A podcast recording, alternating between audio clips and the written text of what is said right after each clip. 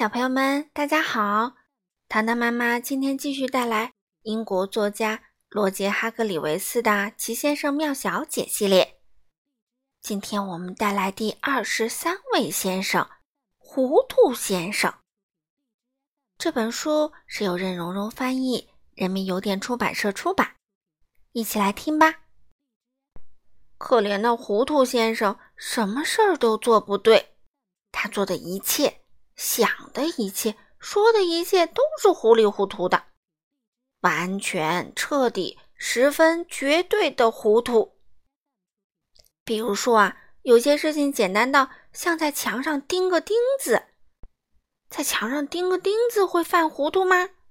嗯，糊涂先生就能把它搞得一塌糊涂，而且经常这样。比如说，有些事情简单到像穿件外套。穿件外套也会犯糊涂吗？好，你自己瞧吧。只有糊涂先生才会这样穿外套。哎呀，糊涂先生啊，你穿反啦！比如说，有些事情简单到像出去散步，出去散步也会犯糊涂吗？嗯，当你打算往东走的时候，你的双腿却准备往西走，那就是非常糊涂的散步方式了。可怜的糊涂先生就是这么散步的。现在你可能想知道糊涂先生住在哪里？他住在海边，靠近海洋小镇的一座房子里。糊涂先生本来应该住在乡村的，但他自己盖房子的时候，把住的地方全都搞糊涂了。当然会这样啊！而且你能看得出来，这座房子。确实是糊涂先生自己盖的，对吧？哎呦，什么都是颠三倒四的。故事是从一个下午开始的，当时糊涂先生正在吃早餐。没错，我们知道你不会在下午吃早餐，不过如果你也把吃饭的时间弄糊涂了，你也就会了。糊涂先生的早餐有面包、黄油、果酱。还有一杯加了牛奶和糖的茶。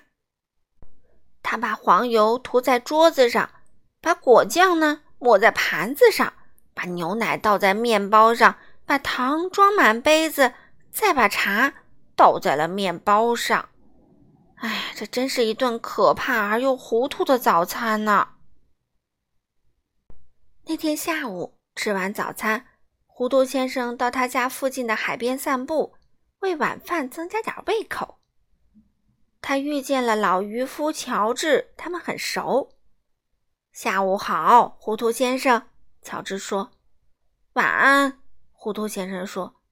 乔治笑了笑，问：“想和我一起去钓鱼吗？”“哦哦，不，谢谢。”哦，糊涂先生迫不及待的回答：“帮我把船从海滩上推到海里去吧。”乔治喊道。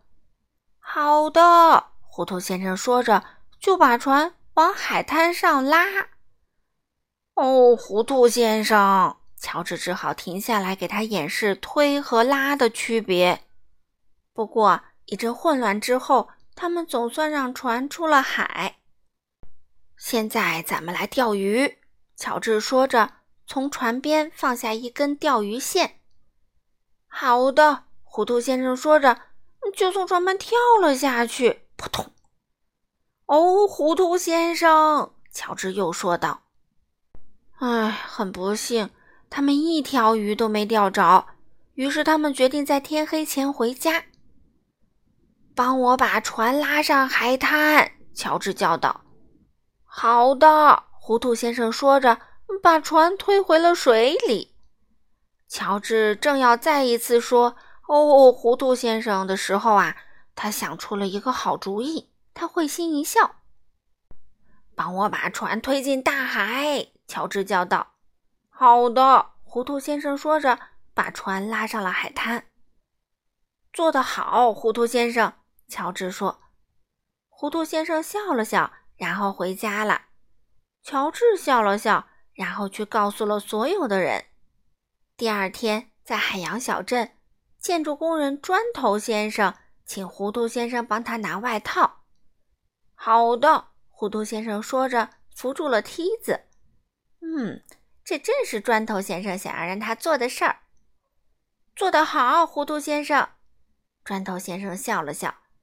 乔治昨天和他聊过天儿，糊涂先生非常开心。接着，洗衣店的洗刷刷太太请糊涂先生把肥皂递给他。好的，糊涂先生说着，把晾衣架递了过去。嗯，这正是洗刷刷太太想要让他做的事儿。做得好，糊涂先生。洗刷刷太太笑了。乔治昨天也和他聊过天儿，糊涂先生特别开心。接着，运煤工人黑悠悠先生请糊涂先生帮他从卡车上拎一袋煤下来。好的，糊涂先生说着，从地上拎起一袋煤，放到了卡车上。这正是黑悠悠先生想让他做的事儿。做得好，糊涂先生。黑悠悠先生笑了。乔治和所有人都聊过了，糊涂先生开心极了。糊涂先生太开心了，他决定回家给自己做顿大餐庆祝一下。他准备了火鸡、豌豆、土豆和肉汁儿。他把火鸡放到橱柜里去烤。他给豌豆剥皮，他在冰箱里煮土豆，还有啊，你知道他还做了什么吗？哦，他要把肉汁儿切成薄片儿。哦，糊涂先生啊！好了，小朋友们，今天的故事就读到这里啦。我们下一次会带来第二十三位小姐——贪吃小姐。好了，小朋友们，我们下次再见喽。